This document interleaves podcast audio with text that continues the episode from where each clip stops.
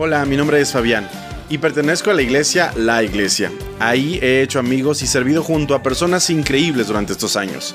He escuchado sus historias y anécdotas y he encontrado lecciones muy valiosas. Por eso he decidido grabar estas conversaciones para que tú puedas escucharlas. Porque la iglesia son las personas que se reúnen y no los muros que la construyen. ¡Comenzamos!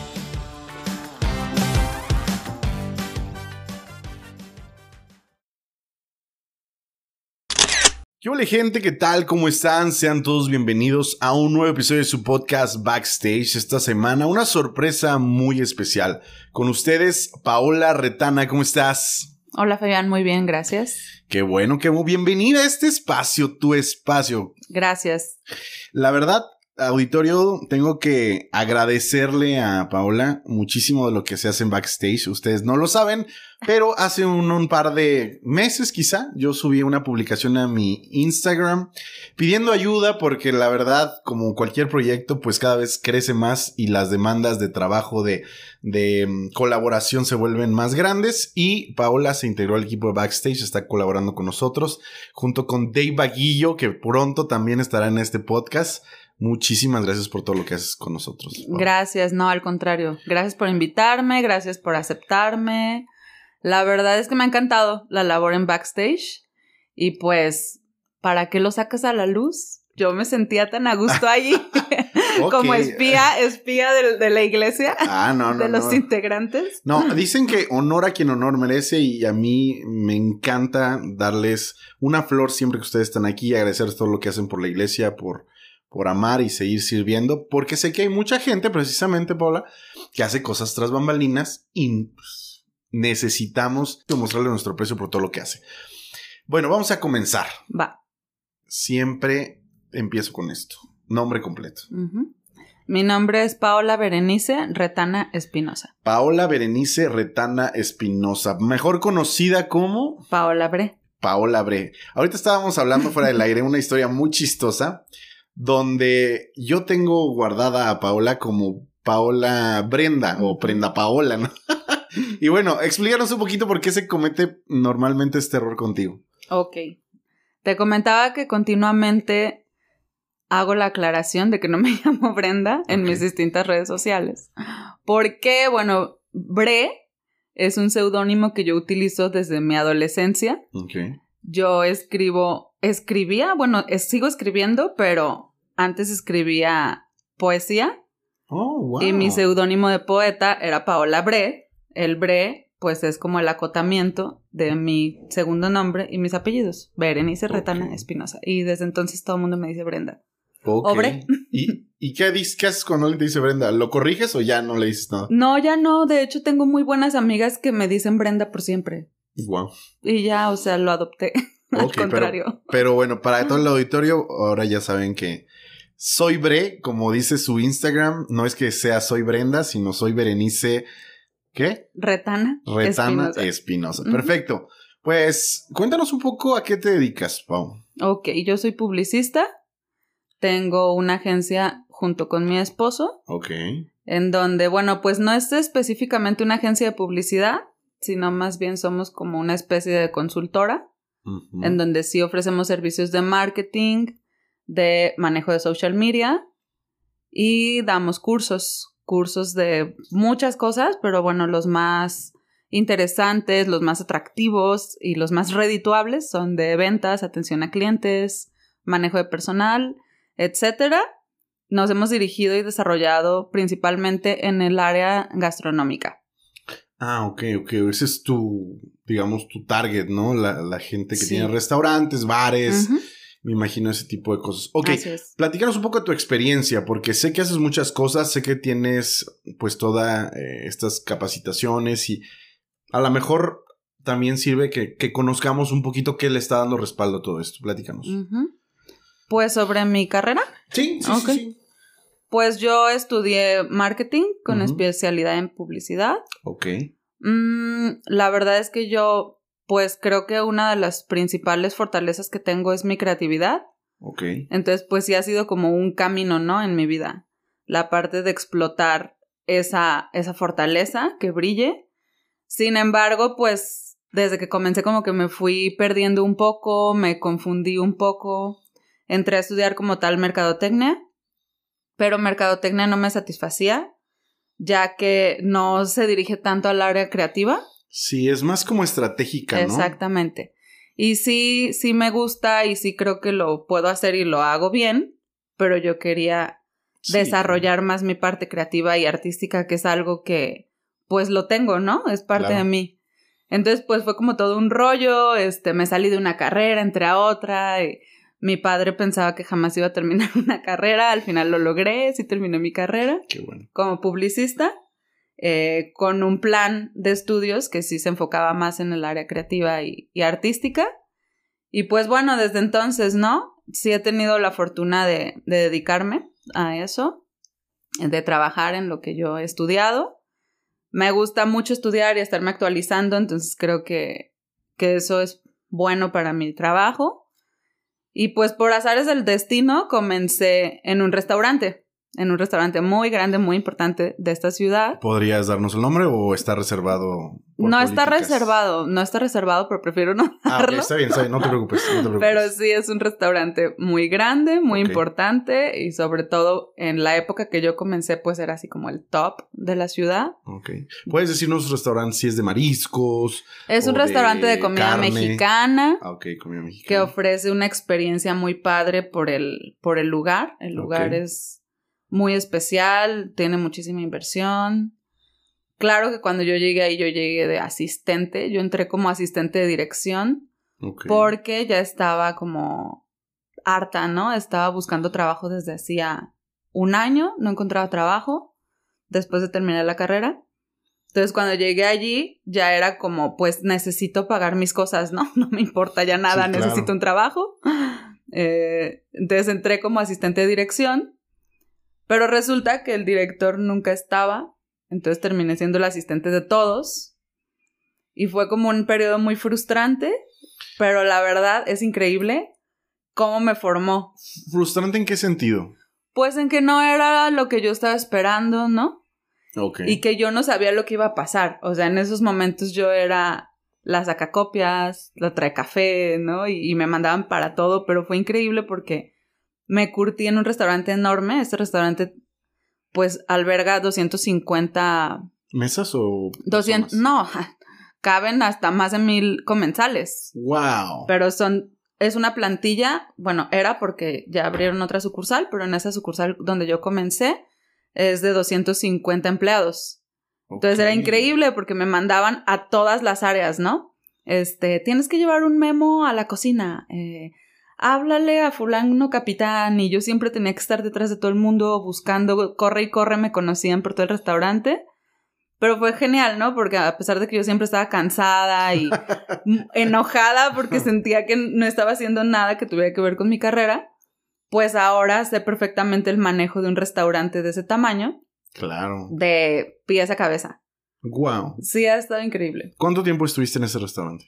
Pues allí fue como un ir y venir en distintas campañas, porque ya después llegué a ser gerente de marketing. Ándale. Lo logré.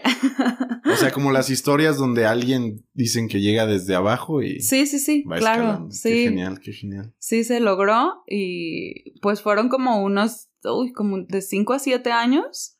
Eh, ah, sí, fue bastante tiempo, ¿eh? Sí, sí, sí fue bastante tiempo. Y ahí hubo mucho aprendizaje. Fíjate que para todos los chavos que, que salen de su carrera, un gran consejo sería no tengan como tan altas expectativas. Conozco muchos universitarios que tienen la gran expectación de no, güey, yo saliendo un puesto de 50 mil pesos para arriba. y tú, amiguito, creo que no conoces un poco el mercado laboral mexicano, ¿no? A lo mejor si estuviéramos en otro país y tú salieras con una maestría o con una licenciatura, a lo mejor entras, ¿no? A, ese tipo de cosas. Pero no, la realidad es que en México no. Pero sí estoy muy consciente, Paola, que digo, a todos nos funciona. Yo estoy seguro que eso te dio el bagaje que tienes hoy. Y también te hace un poquito sencillo en la vida y un poco perceptivo a, a qué quieres hacer, ¿no? Porque te da la opción de, conocer, de meterte. Hay veces donde no, no entrarías a algunas empresas si no entras hasta, el, hasta abajo, ¿me explico? Porque está bien cañón, ya todos los puestos están ocupados y de hecho en el episodio justamente de Erika, en el episodio de Erika, ella cuenta eso.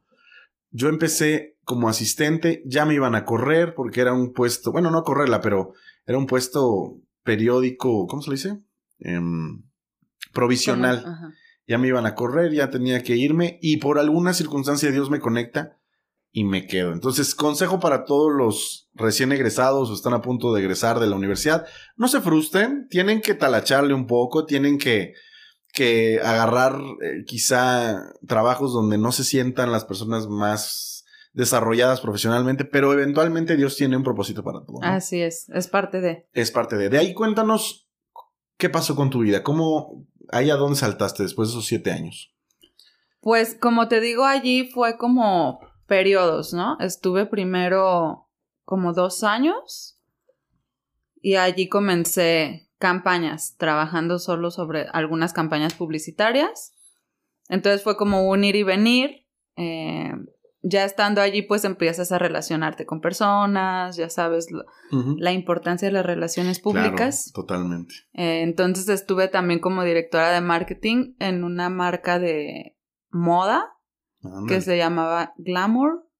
Allí, este, pues estuvo muy padre también porque ganaba más, este, viajaba, ¿no? Y me la pasaba súper bien. Más glamour. sí, además a mí me encanta la moda, las cosas lindas, entonces me la pasé bien. Ok.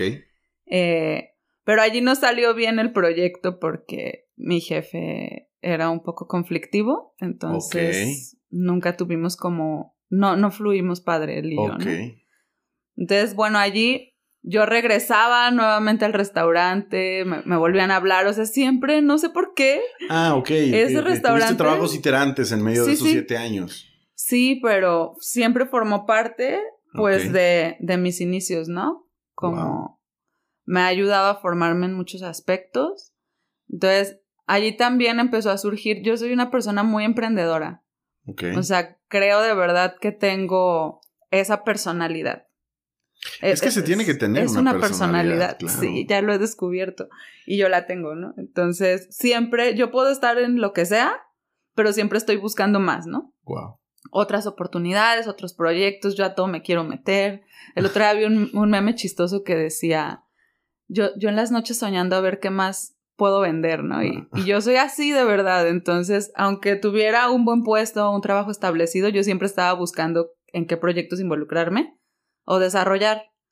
Entonces, cuando estaba allí, yo empecé a hacer freelance de social media manager. Ok. Entonces ahí empecé, eh, pues, a buscar a mis primeros clientes, a hacer ventas, me empezaba a relacionar y entonces eran como los trabajos, ¿no? Al mismo tiempo. Y a partir de entonces yo me empecé a curtir como a dedicarme a muchas cosas al mismo tiempo. Entonces yo siempre tenía como mi negocio y un trabajo estable. Y me involucra en un montón de cosas. O sea, ahora ves que estoy en backstage. O sea, neta soy así. sí, sí, sí, sí, sí, claro. ¿Alguna vez me contaste que llegaste a tener un trabajo donde organizabas eventos? Y estabas en contacto con las superstars pop del medio. Cuéntanos un poquito de eso. Fue justamente en ese restaurante. Ah, sí. Sí, ese restaurante tiene un trabajo muy fuerte en relaciones públicas. Ok. Digo, ahorita han cambiado mucho las cosas en el medio gastronómico en la ciudad, que pues ya es algo que, que mi esposo Rubén y yo dominamos, la verdad, que estamos muy, muy metidos, pero pues hemos estado desde que no era, ¿no? El, panorama que vemos ahora. Entonces, cuando comenzamos, pues este restaurante era top. No podía venir una celebridad a Guadalajara sin pasar por allí. O sea, era el lugar al que sí o sí, allí era un evento, una fiesta, una cena, este, o una rueda de prensa. Entonces eso me permitió conocer y, relacionarme con muchas personas del medio.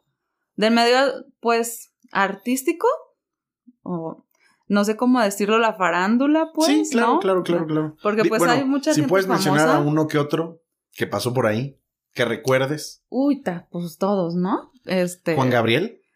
Juan Gabriel no, pero estuve, por ejemplo, con Ah. Elton John. Eso es todo. Fue como de los más grandes. wow. Estuve con una diseñadora que me encanta, que es Agatha Ruiz de la Prada. Ok. Este, el, el momento en que estaban super top Diego y Gael García y este. Diego, ¿cómo se llama? Diego Luna. Diego Luna. Este, así, ¿no? Korn. Ándale. Estuve con Korn. Eh, bueno, ese no fue en el restaurante, pero es del que me siento más orgullosa. Estuve en otro restaurante, este sí sigue estando top. Y estuve con Blur, esa Ay. bandita inglesa que era... e- Está increíble esa historia, es una muy buena historia. Eh, fuimos de fiesta con ellos, entonces, pues varios, muchos. Qué bueno, Calle qué bueno. 13. ¿Calle 13? ¿Estuviste con Calle 13? Ujú. A mí me encanta Calle 13. De hecho, digo, sé que no tiene nada que ver, pero hay hace, durante la pandemia, em, Residente, me imagino que a eso que te Ujú. refieres, ¿no? Porque cambió de nombre de Calle 13 a Residente. Residente sacó un video sobre él recordando su infancia y un poco plasmando su, su depresión sobre, pues, lo que había vivido, ¿no? Y sus circunstancias económicas. Él siempre ha hablado mucho de que hacer música no necesariamente te hace rico, porque dice, yo no tengo un quinto, sigo teniendo que trabajar para ganar el pan de cada día, ¿no? Porque nosotros percibimos que la gente, los artistas, uy, pues nadan en millones de pesos, ¿no? Cuando a veces no es cierto. A veces se lo quedan las disqueras, se lo quedan los representantes y en el proceso y ellos pues tienen que seguirle, ¿no? Pero hubo un rapero cristiano que se llama Apóstoles del Rap, no sé si lo conoces. No, no lo conozco. Es un chavillo, se ve bien joven, que le dedicó una canción de acuerdo a la canción de él, eh, donde él planteaba su depresión y todo. Y en una de las partes me cautivó porque le dijo, a pesar de todo lo que has hablado mal de Dios durante tantos años, hablan refiriéndose a Residente, hay muchos cristianos que estamos orando por ti y que algún día llegues a los pies de Dios. Y eso me hizo ¡pum! en mi cabeza. Hasta cada vez que lo pienso, se me enchina la piel. ¿Por qué? Porque de verdad hay gente que ora por ellos. O sea, tú habías pensado alguna vez, Señor, te pido por Will Smith, por favor. No, no, jamás lo ¿Quieres habías te pensado. Yo, yo lo he hecho. ¿Sí? Lo, lo tengo casi come clean. Lo estoy sacando aquí a la luz. Claro que sí, yo lo he hecho. Ah, ¿Por quién has orado? Tengo que decirlo de verdad. no, bueno, lo si voy a decir porque la verdad sí está muy chida esa historia. Eh, por el vocalista de Tool, Ah, sí. Maynard James Keenan. ¿Has orado por él? He orado por él. Wow. Bueno, eh, tú eres un ejemplo de esto, pero por ejemplo, él siendo del, de- del grupo de raperos, sosteniendo el género de rapero cristiano, obviamente me hizo clic porque oraba por Residente, ¿no? Porque obviamente está en el medio, son gente que admiran por su trayectoria, por su carrera. Y dije, claro, o sea, Dios va a ir alcanzando a la gente que nosotros vemos artistas a veces por gente que está orando en secreto alrededor del mundo, Claro. ¿no? Y eso me estremeció porque pensamos a veces que, por ejemplo, Farruko. Farruko hace 15 días creo que se paró en el escenario en su concierto Sí. y dijo, señores, no, no, él no es gringo, él, él es algo como más Salió del closet cristiano. Salió del closet cristiano, ¿no? Y, y dijo, ya no voy a, ya no voy a hacer música para el mundo porque estas letras ofenden a las mujeres y ofenden a Dios. Gloria a Dios. Exacto. Gloria a Dios que este güey ya no haga música, te juro. Entonces dijo, ya no, ya no quiero hacer esto, ¿no? Y ahora voy, conocí a Dios y conocí a Jesús y quiero hacer una, quiero ser un hombre diferente, ¿no? Y todos vemos la puntita del iceberg. Pero ¿cuántas personas ora- oraron por Farruko alguna vez, no? Ahora yo le decía a mi esposa, ojalá siga haciendo música, pero cristiana, porque creo que ya se va a bajar, o sea, se va a retirar. Y yo, no, no te retires, o sea, tienes toda esa trayectoria, todo ese conocimiento musical, todos esos conectes, sigue haciendo música, ¿no? Porque no necesariamente la música cristiana, creo, toda tiene que decir, gloria a Jesús, gloria a Jehová, no todo. Claro. Hay cosas que Dios nos permitiría hacer que no necesariamente contienen su nombre, pero que le honran, ¿me explico? Porque honrar a Dios creo que es, es multifacético, o sea, tiene muchísimas aristas y muchas caras. Pero bueno, hoy aprendimos algo. Tú oras por... Oremos, o- oremos por los famosos. Oremos, ah, por los famosos Vamos a hacer una cadena de oración. Ahora yo oro por Will Smith. Ah. No, no es cierto, pero, pero es bueno, chistoso, pero es la realidad, ¿no? Es la realidad. Qué curioso, ¿no? O sea, Qué qué, curioso. curioso. que. Bueno, sí, la realidad es que eso surgió porque, bueno, yo tengo un trasfondo Ok. súper rebel, punk, rockero y como se le quiera llamar. La verdad es que la palabra rockero encierra muchas cosas que no me encanta que me, que me denominen de esa forma. Ok. Pero bueno, si le vamos a poner un nombre, podría ser, ¿no? Entonces, bueno, una de las bandas que siempre me influyó muchísimo. Fueron ellos. Fue Tool, por supuesto. O sea, en mi, en mi cosmovisión incluso, ¿sabes? O sea, no es nada más, ay, qué chida música, sino en realidad fue una influencia muy, muy fuerte para mi vida. Pero de sus letras o su pensamiento. Todo, Tool es increíble. Emi, si está escuchando eso, vas a entender perfectamente de lo que hablo. Eh, es increíble, la verdad. Son buenísimos tienen mucho contenido en lo que ofrecen, ¿no? Y, es diferente, es diferente, bueno, no voy a meter mucho en esa onda, pero el punto es que a mí me, me ha influido muchísimo a lo largo de la vida. Ok. Y de pronto, pues uno empieza a crear como ciertos ídolos, ¿no? Cuando nosotros no conocemos a Dios, pues podemos idolatrar todo, lo que sea, ¿no? Lo que sea. Entonces, en el medio en el que yo me desarrollé socialmente, ya no, no profesionalmente, pues yo siempre como la música era nuestro top en la vida, ¿no? Este, allí te descargas, allí eh, te gastas tu dinero, ¿no? En, en los álbums o en los conciertos y pues era nuestra vida, nuestra forma de vida. Más o menos a qué edad empezó estas inquietudes por todo eso. No, pues de la música desde siempre, o sea, desde... Pero secundaria normalmente pubescente, ajá. Pubescente. Sí, sí, sí, Desde pubescente y yo creo que desde unos 14 años me volví fan de Tool y The Perfect Circle. Wow. Que también Maynard James Keenan eh, lidera esa banda. Bueno, no la lidera, más bien es vocalista también de esa banda. Y bueno, esa era mi vida, ¿no? La música. Entonces yo admiraba muy cañón a este güey y, todo lo que hacía, todo lo que hacía. Además es un virtuoso, ¿no? Músico. Y tiene una voz impresionante y todo.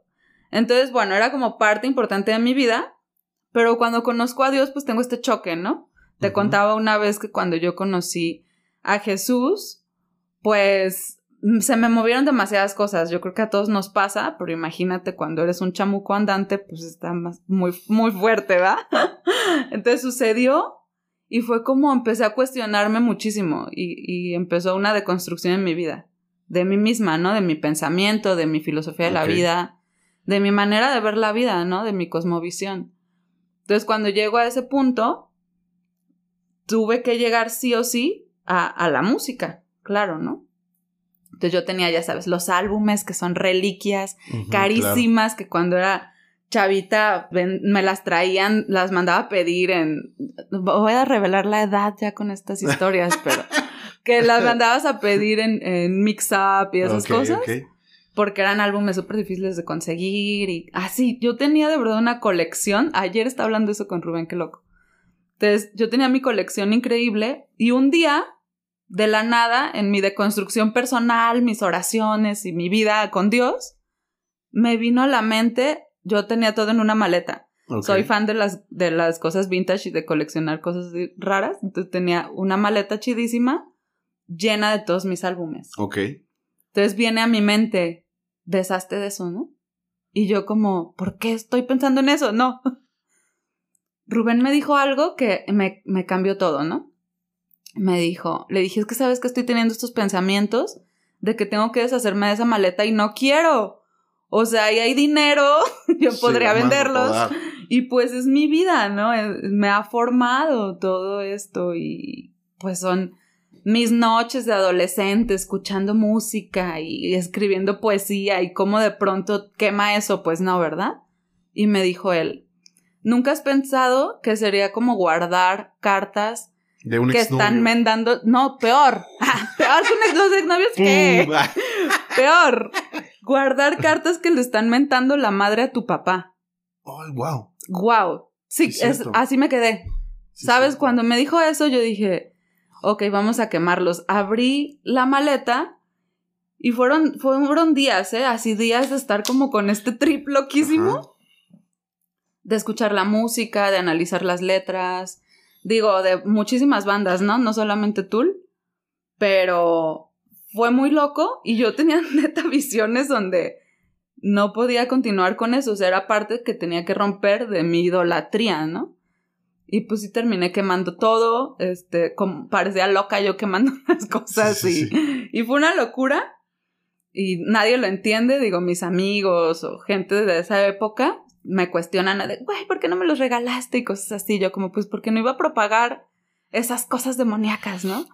Entonces, gracias a eso, en ese tiempo, eh, yo empecé a explorar más sobre la vida de este músico. Ok. Vaya iba. Eh, de hecho, te quiero preguntar algo, porque mencionas. Em, yo no soy muy conocedor del género. Y sin embargo, sí lo sé que sé que existe, sé que son muy buenos. Pero dices cartas dementadas a tu papá. ¿Me podrías explicar un poco por qué sería eso? Pues porque son letras que son heréticas, muchas. ¿Cómo es que es herético, perdón? pues herejes, ¿no? Que, que están ofendiendo a Dios, lo que decías justo de, Residente. No precisamente Tool, digo, otras bandas que, que seguía. Digo, tenía una banda que se llamaba Su Majestad Infernal, o sea, ah, ¿sabes? no, pues, oye, mi amor, ¿qué ponemos hoy? Ay, pon Su Majestad Infernal. Claro. Sí, y vamos a orar cuando, mientras lo escuchamos. no, no es cierto. Sí entiendo. El contraste tan fuerte, ¿no? Exactamente. Entonces, no precisamente Tool, pero él, en particular me movió muchísimo como a orar por él. O sea, yo sé que suena bien. ¿Quién te movió? ¿Rubén? No, Maynard James Keenan me movió ah, a orar por él porque en esa investigación yo me di cuenta, ¿no? Eh, investigando, leyendo sobre él, su vida, pues porque él era el más, yo decía, no, pues de este yo no voy a quemar los discos. Me di cuenta de que él tiene, su mamá era cristiana Wow, siempre es la historia. Sí, es, así. Es, una super película. sí, sí, sí. Su mamá era cristiana, estuvo enferma, batalló con una enfermedad durante más de 30 años, horriblemente, terminó muriendo feo, pero su fe fue inamovible, ¿no? De ella. Sí. Ok. Entonces él siempre, desde niño, pues vio a esa mamá sufriente. Y dijo, Dios la abandonó. Claro, o sea, él no creía, él no creía, exactamente, ¿no? Él no creía en su Dios y era como, lo cuestionaba muchísimo, mamá, ¿por qué sigues creyendo en eso? Que el Dios que te tiene postrado. Claro, exactamente. Fíjate qué, intenso. Entonces al final, pues la mamá se muere y él en su herida, pues sigue cada vez rechazando más a Dios, ¿no? Ok. Entonces, no sé, de ahí me surgió la idea como de, bien, si tienes una mamá cristiana con esa fe, algo debe de haber en ti. Claro, totalmente. Algo, una semillita, un algo, ¿no? Entonces, ¿por qué no? Con oración, digo, yo misma soy una prueba viviente de, que la oración salva. Entonces, si a mí, si oraron por mí y mi vida fue transformada de manera radical, ¿por qué no voy a orar yo por Maynard? no, y yo estoy seguro, eso que dices, yo estoy seguro que, que sí hay una semilla en personas que tuvieron un más un papá o una mamá cristiana. Y muchas veces hay malentendidos en su corazón, hay malos entendidos, pero mm, yo creo que las oraciones de su mamá todavía persisten. Sí, creo. Eh, a lo mejor se escucha muy religioso, pero son inciensos que todavía se elevan delante de la presencia de Dios. Y esos inciensos, por así decirlo, todavía claman por la vida de este, de este amigo y estoy seguro que a lo mejor esas, más las tuyas, más las de muchas personas que se han convertido a Jesús y que en su momento fueron grandes fans de esta, de esta persona, seguirán orando por él y en algún día su vida será transformada. No porque él valga mucho más que alguien más, ¿no? O sea, simplemente porque tuvo la oportunidad de tener una posición donde mucha gente lo conoce. Y por eso, pues a lo mejor tiene la oportunidad de que muchas, horas, muchas personas oren por él. Al final, la vida pues te da muchas oportunidades, pero dicen que también nos van a pedir cuentas por esas oportunidades, ¿no? Y él, pues tuvo a lo mejor la, la oportunidad de ser muy influyente, ¿no? Entonces, bueno, ojalá, ojalá, de verdad, a lo mejor en unos años vemos una historia y volvemos a hacer un segundo episodio recordando estas, este, momento. este momento. Sí, claro. Platícanos un poco cómo, cómo conoces a Jesús. Sé que eh, desde la secundaria, pues estás muy orientada a este tipo de música, dices que punk, eh, rockera, etcétera, etcétera. ¿Cuántos años más o menos te duró todo este movimiento ¿O esta tendencia más o menos? Persiste. Ah, no, o, hoy, no es er- gripe. hoy eres rockera y eres punk todavía. Creo que mi personalidad está muy influenciada siempre Ok, por esos sistemas, ok, pero eh, ya no los sigo y como antes. ok. Y mi pensamiento ha cambiado mucho, ¿no? Mi filosofía de la vida.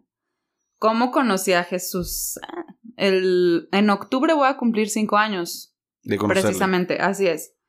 Mm, la verdad es que yo siempre fui como muy buscadora de la verdad, ¿no? Siempre estaba buscando qué rayos estaba haciendo en esta tierra. Ok, esa, era, esa era tu pregunta existencial más Sí, recurrente. desde que era una niña. O sea, de verdad yo recuerdo una niña de primaria preguntándose eso. O sea, a mí se hace lo más normal, ¿no? Pensar en la existencia desde mi infancia. Y el propósito de la existencia. Por supuesto. Entonces, por lo mismo, nunca fui como muy sociable. Digo, no, no una cosa tiene que ver Claro. con la otra. Pero yo estaba, o sea, Sí, claro. como muy inmersa en eso, ¿no? O sea, no socializaba mucho, no me interesaban mucho las relaciones, sinceramente. Siempre tenía como muchas reservas para desarrollar relaciones con personas. Entonces siempre era como yo, ¿no? Siempre estaba ensimismada en mi vida, totalmente. Mi cabeza, específicamente, ¿no? Siempre estaba como leyendo, eh, a mí me gusta mucho leer, es un buen hábito que conservo desde entonces. Entonces siempre como metida en la lectura, este, buscando, buscando, buscando siempre libros, libros que hablaran sobre estas cuestiones, ¿no? Mm, eso fue toda mi vida. Me encanta la filosofía, entonces empecé a estudiar por mi cuenta, digo, no, no estudié la carrera de filosofía ni mucho menos, sino pues me gusta leer filosofía, entonces empecé a hacerlo. Para la prepa, por ejemplo, eh, justo el otro día me estaba acordando con mi hermano. Yo tenía un negocio, me encantan los negocios y, y vender cosas, ¿no? Ya, ya lo comenté. Entonces yo tenía un negocio donde yo hacía tareas. Yo ponía por toda la, la prepa Neta. mis letreros hasta con nombre y todo de mi empresa. Se hacen tareas, ¿no? Me asocié con un amigo. Raúl, si está escuchando eso, escúchalo y nos vamos a acordar de muchas cosas chidas.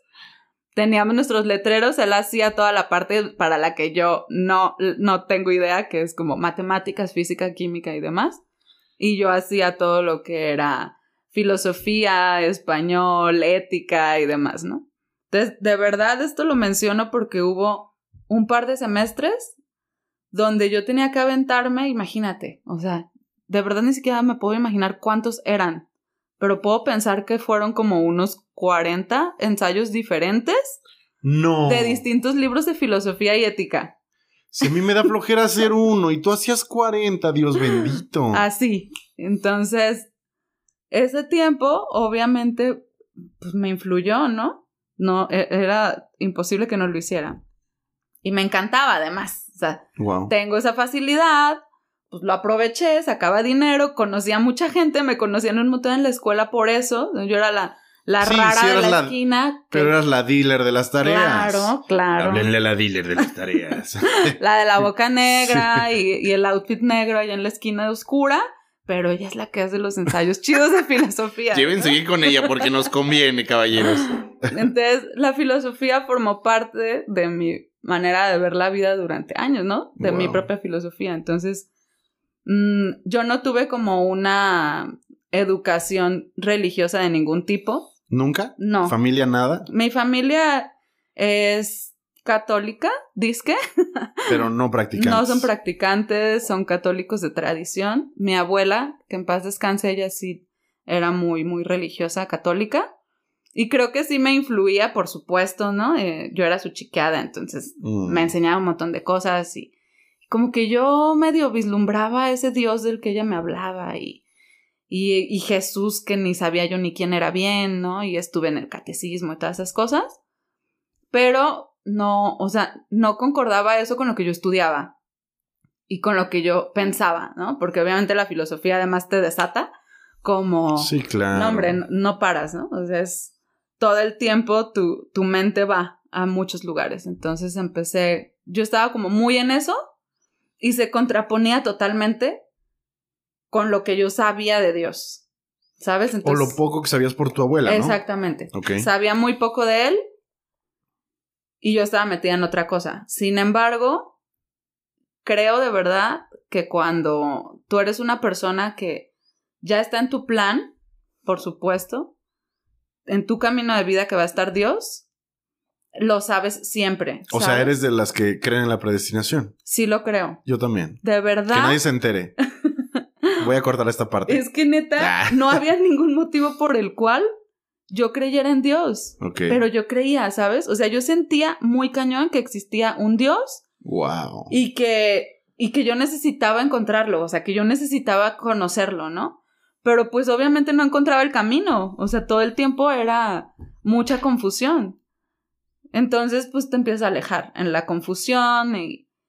No, pues me alejé, pero muy, muy lejos. Entonces, no, no había como ya manera. Digo, con, todo respeto, si pudieses definirnos a qué te refieres tú con me alejé de Dios. Porque hay gente aquí que está escuchando que quizá pueda estar viviendo algo parecido. Sin entrar en detalles, ¿a qué te referías con me alejé? Pues mira, yo empecé a hacer, pues cada vez no tenía sentido ese Dios del que me hablaban. Ok. ¿Quién te eh, hablaba de él, dices? Pues mi abuela, ¿no? O sea, la cultura. Ah, ok. La cultura realmente, la gente que conoces y todo el mundo te habla de Dios y te condenan y te... O sea... ¿Te condenaron? Pero muchísimas veces, ¿no? O sea, pues imagínate, andaba como loca por la vida. De verdad, de verdad. Vestida de negro con unas botas gigantes de leopardo y un gran fleco y, o sea, obviamente la gente siempre me observa. Pero, pero yo, o sea, tú estás justificando por qué te hicieron eso, pero todo el mundo estaba mal. claro. Eh, definitivamente estuvo mal. Tal, tal ignorancia había en el condenado como en el condenador, ¿eh? Siempre es así. Así es, pero pues tendemos a hacer eso, ¿no? Sí, claro. Entonces, pues cada vez ese dios de la cultura occidental, pues estaba no, no tenía nada que ver conmigo. El Jesús güerillo barbón, ¿no? Nada que ver. Y, y, ese Dios que está en el cielo y que te va a mandar al infierno y que pues, menos. Después eh, yo empiezo a indagar como en estas culturas orientales, ¿no? Ajá. Que Buda y, y bueno, muchas corrientes um, humanistas. Ok. Pues muchísimas, de todas.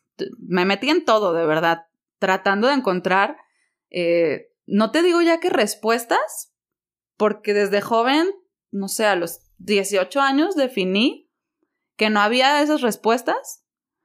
Me sentía muy perdida, pero sí seguía como buscando el camino, ¿no? Así como, es que tiene que haber algo más, yo estoy segura de que hay algo más. O sea, la vida no puede ser esto. A mí, así de verdad, mi lema de vida era, qué hueva. O sea, ese era mi lema de la vida. Yo decía, qué aburrida es la vida. No puede ser.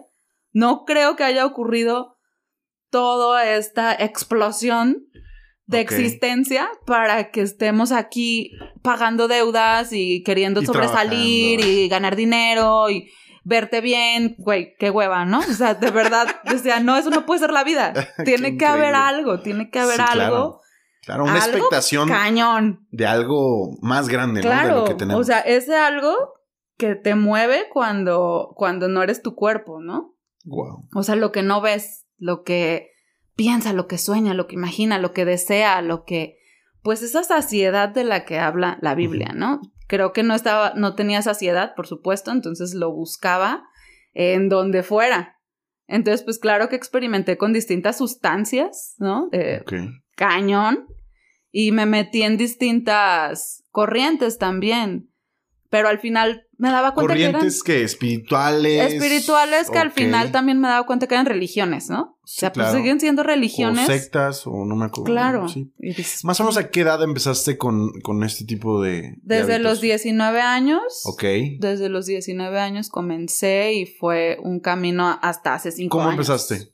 ¿Cómo empezaste? Pues con los libros. los libros. ¿quién te motivó a probar por primera vez o a meterte a algún a una cierta cultura, una cierta Mira, yo estaba muy metida en la fiesta, ¿no? O sea, por un lado era mi carrera, me dedicaba a hacer eventos y fiestas y estas cosas, entonces ahí se presta, ¿no? Sí, o sea, lo justificas diciendo que es tu trabajo. Sí, sí, sí, claro. y sí era mi trabajo, pero pues no tenía por qué estar yo ebria o drogada en una en mi trabajo, ¿ah? Pero pues de todos modos lo estaba. Igual que los invitados, ¿no? No, tenías que estar Exactamente, yo tenía que dirigir. Entonces, bueno, eh, mi mismo trabajo se prestaba y me invitaba. Yo siempre me he exigido demasiado y me he exprimido, entonces siempre buscaba algo que me, ¿cómo se dice? Que te se me fue la palabra, como lo que hace el Red Bull contigo. Pues. Algo que te levantara, algo que te, un empujón. Sí sí, sí sí, claro. Entonces siempre estaba buscando como eso, yo era súper adicta al café. Ah, ok. Eh, Estimulantes. Estimular, exactamente, esa es la palabra. Buscaba siempre un estimulante, porque pues siempre estaba estresada, pienso de más, obviamente, ¿verdad? Sí, claro. Entonces era como, güey, yo necesito estar relajada calmarme, eh, como bajar el ritmo. No puedo vivir así, o sea, de verdad yo me volvía loca siempre. Y esto aparte no creas que había gozo jamás, o sea, yo no me sentía como exitosa, ni qué chido mi trabajo, ni qué padre mi vida, nada, o sea, yo me sentía como todo es basura, así. Pregunta, ¿había gozo antes de empezar a los 19? Nunca, nunca, hubo, nunca, hubo gozo. Nunca hubo gozo en mi vida. Y podríamos decir que se incrementó, disminuyó, se mantuvo el gozo. O sea, si hubiera alguna medida de gozo, por así decirlo, antes de tus 19, ¿esa incrementó, disminuyó o se mantuvo a partir de tus 19 y toda esa nueva vida que adquiriste? Incrementó mi gozo. Ah, Encontré un gozo eh, en los lugares que me dañaban, ¿no? Incorrectos, a través de la fiesta. O sea, como yo siempre fui como introvertida y no me gustaba mucho socializar, pues en la fiesta y bajo la influencia de distintas cosas, pues yo podía socializar, me divertía, disfrutaba, ¿no? Me reía y era como... Y llenaba vacíos de tu corazón. Claro, yo decía, ok, pues la vida no tiene sentido, pero esto está chido, ¿no? o sea... Sí, nos vamos a morir todos en, un asteroide, pero... Creo que al final de cuentas las relaciones pues forman una parte muy importante de la experiencia de vivir, ¿no? Entonces estar con amigos, conectar con personas y disfrutar ese momento, hablar de música. Pues, o sea, ahorita se me hace de flojera, pero bueno, en esos momentos era lo único que me daba gozo. Entonces, eso me permitía experimentar con drogas, ¿no? Tal cual. Pero al haberlo hecho, eh, pues te empiezas a meter más. O sea, imagínate cuando piensas de más. y estás pensando siempre en tu espíritu y en la existencia y qué está pasando y estás drogado. No solo era no solo era las drogas, sino también era meterte como en una búsqueda espiritual, ¿no? De, de, encontrarte a ti misma, de encontrar a Dios. Si pudieras platicarnos más o menos en qué lugares espirituales lo buscaste para saber dónde no buscarlo. Ah.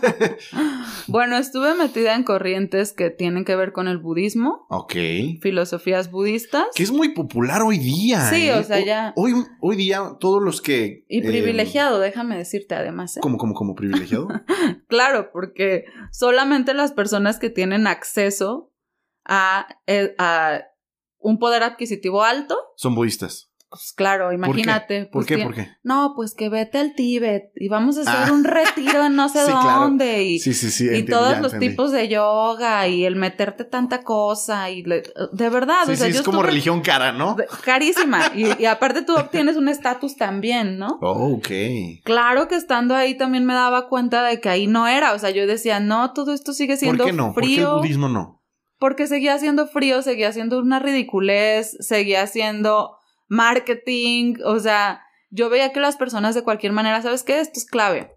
Yo decía, no hay transformación. Yo no veo transformación en nadie que habla de estas corrientes humanistas, ¿no? Digo, no solamente el budismo, o sea, de verdad, no hay transformación. O sea, tú ves que la gente habla bonito y que supuestamente el amor es un móvil. Exactamente. Pero Ellos están muy conectados con la naturaleza ah, y zen. De la compasión por el otro. ¿no? Exacto. Pero ¿por qué eso no los transforma? Pero la realidad es que ellos siguen siendo las mismas personas. O sea, yo estuve ahí, ¿sabes? Yo estaba ahí.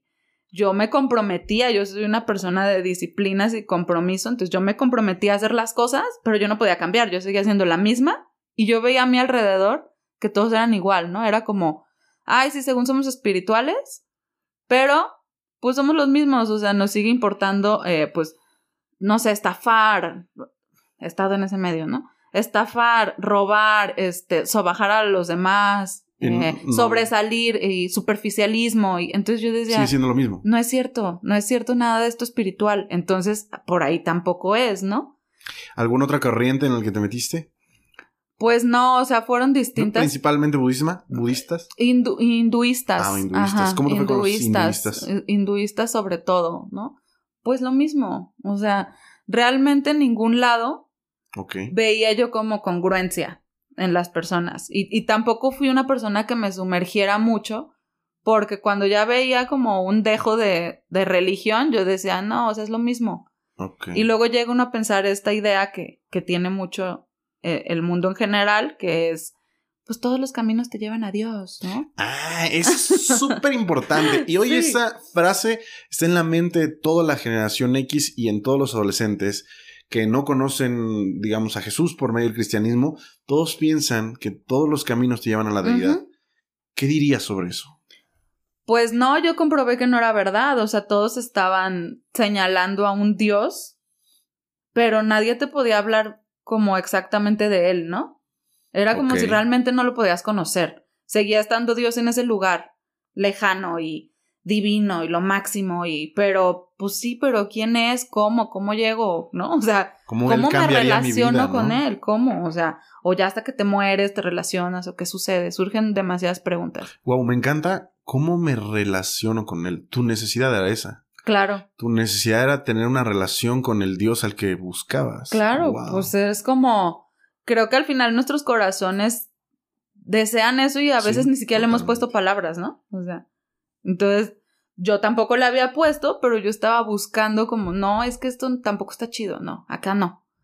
Entonces, pues la verdad es que terminé como medio rindiéndome y medio, sintiendo que yo era espiritual por el simple hecho de que amaba la naturaleza y no era mala persona, ya sabes. Ok, sí, claro. Y, y como filosofaba. El clásico, ¿no? Y pues era pacheca, pues entonces yo era bien espiritual, ¿no? Eh, me gustó también experimentar con enteógenos. Los enteógenos, pues son. Los puedes encontrar. no, no escuchen esto, chavos, pero. bueno, los puedes encontrar en diversas sustancias, presentaciones, claro.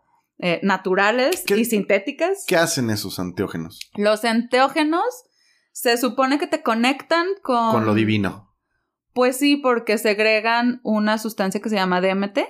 Ok. Entonces, el DMT en tu cerebro pues te lleva como a explorar lugares de tu mente que normalmente no. Pero Dios no está en nuestra mente, ¿no? Entonces no hay una real conexión con algo pues de no, Dios. imagínate. No lo creo. no lo creo, yo lo viví. Eh, el estar conectado a través de enteógenos te confunde muchísimo porque empiezas a acceder. O sea, la verdad, si quiero que esto quede claro, sí accedes, o sea, sí accedes a qué? A otras dimensiones, a otros lugares, a otras realidades. Oh Dios. De verdad que sí, o sea, que no tienen explicación, eso es un misterio impresionante, ¿eh? De verdad. Yo estuve ahí, yo sé de lo que te hablo. sí, sí, sí, o sea, neta no es una alucinación. ¿No? No pasan cosas como elefantes rosados que vuelan, o sea, no. La gente tiende a pensar eso, ¿no? Ay, no, pues los drogados alucinan. No, neta tú puedes convivir en otra realidad. Wow. Está chidísimo. O sea, de verdad estaba padre, no era como, ok, estoy accediendo a esas partes que supuestamente es mi mente, pero ¿qué es esto, no? O sea, sí, claro que me preguntaba. A ver, yo creo. No, hombre, con razón. Yo creo, que, yo creo que aquí hay dos caminos, solo dos caminos. Uno, es la mente del, del que consume y realmente simple estás, simplemente estás dando vueltas dentro de tu cabeza y obviamente tu subconsciente y tu consciente van construyendo mundos y personajes alrededor, ¿no? Pues sí. Eso es, un camino. Sí, es como un clavado El otro a ti. Es que realmente te metes en un mundo espiritual en el que no deberías estar. Porque Dios no nos llamó a meternos a, a esos mundos espirituales para el que no fuimos diseñados. Nuestra mente, nuestro corazón y nuestro espíritu quizá no está listo ni diseñado para meterse en este momento a esos lugares. Quizá en la eternidad Dios nos va a decir, miren, aquí está este mundo, pueden acceder, aquí está este otro mundo y pásenle porque ya tienen esas capacidades. Qué padre. pero hoy día no las tenemos. Claro. ¿Cuáles podrían ser las consecuencias de meternos hoy día con eso? Mira, yo sí creo, eh, eso que estás diciendo, creo que lo definiste bien. Si le pudiéramos dar una definición, eh, acceder a ese mundo es un poco de combinación de esas dos cosas que acabas de mencionar, ¿no? ¿Cuáles son las consecuencias? Pues imagínate, mentalmente, mucha confusión, mucha confusión, o sea, porque ahora sí que estás peor que como empezaste, ¿no? O sea, empiezas a ver tantas cosas y a conocer tantas cosas y a creer, obtener respuestas y creer que estás obteniendo información real. perdóname, pero no puedo dejar de preguntar. Con todo eso que dices, ¿qué pasa en ese momento? O sea, porque dices que información. Yo creo que es muy similar A, a lo que vivimos con la experiencia del Espíritu Santo. Desgraciadamente, pues no es el Espíritu Santo. Sí, claro. Quizá. Es que es lo que decía. Pueden ser seres espirituales que no estén alineados con Dios. Obviamente, dejo la interpretación de todo el auditorio. ¿A qué me refiero? O, pues, por eso digo que el mejor escenario es que sea tu mente. Ese es el mejor escenario, porque pues tú estás ahí con tú y yo, lo solito. Claro. El problema sería con que ya te estés metiendo con algo con quien no tienes control y probablemente ese mundo te puede consumir. Exactamente, y sucede, ¿no? O sea, lo vemos deambulando por las calles. Entonces, sí, claro, o sea, es muy similar a la experiencia del Espíritu Santo. O sea, ¿cómo puedes decir tú que el Espíritu Santo y tú se comunican? Pues tú de pronto es una voz, no audible, pero hay una voz, ¿no? Un sentir, exactamente, impresiones, entonces es igual. Y al final sabes que el, eh, si hay respuestas, o sea, yo me preguntaba cosas y encontraba respuestas que ahora... mientras estabas en ese... Sí, claro, y, y, ahora que ya has visto desde un punto de vista teológico, eh, ahora veo que esas respuestas no estaban muy descabelladas, ¿sabes? O sea, Ahora hago como un paralelismo en ambas y es como de, mm, verdaderamente sí estás accediendo a mundos espirituales y obteniendo información, pero rayos, tú no sabes qué estás haciendo con eso. O sea, no sabes. Eso, ¿para qué te metes ahí, pues? Mm, te voy a decir algo. Te lo voy a comentar así. No es lo mismo obtener respuestas de una fuente segura. claro. A obtener las mismas respuestas de quien probablemente te va a cobrar por adquirirlas, ¿no? Sí, creo. Wow. Pues sí, al final eso, ¿no? O sea, mm, la experiencia es interesante por ese lado, o al menos para mí lo era. Sin embargo, eh, ¿cómo te cobra? Me preguntaste, ¿no? Pues te cobra en mucha confusión, en mucho miedo, eh, en tu salud, pues obviamente está repercutiendo. Digo, nosotros somos varias partes, ¿no? Un humano no es nada más este monigote, ¿no? O sea, somos un cuerpo, pero también tenemos una mente, tenemos un espíritu, ¿verdad? Entonces esas tres partes que nos conforman, pues se van a ver afectadas eh, en cualquiera de las áreas que tú te involucres con algo, ¿no? O sea, te va a afectar positiva o, negativamente. Que en este caso es negativamente. Claro que sí, o sea, nunca hay paz en esas decisiones, eh, no sabes lo que estás haciendo, realmente es incorrecto, o sea, tú conoces personas, créeme, yo me metía con personas que eran gurús, ¿no? maestros o personas súper interesantes, personas muy sabias, entre comillas, que pues yo podía creer en ellos y por, por lo que hablábamos. Pero, y pero gurús te refieres mucho a rollo, es mucho, como de estas fuentes budistas e hinduistas. Maestros, sí, este, o personas que habían tenido experiencias ah, espirituales sobrenaturales. Exacto, o sea, y de hecho sí hay varias personas que, que incluso las admiro porque son personas muy interesantes, ¿no? O sea, con mucha sabiduría y eso te mueve y es como, ok, pues yo quiero eso también, te atrae y, y llegas también allí pero pues no es seguro, o sea, estás, estás en manos de un humano, no manches, estás en manos de un humano y su experiencia solamente. Y, ve tú a saber la fuente que era, porque hoy no estamos seguros la fuente.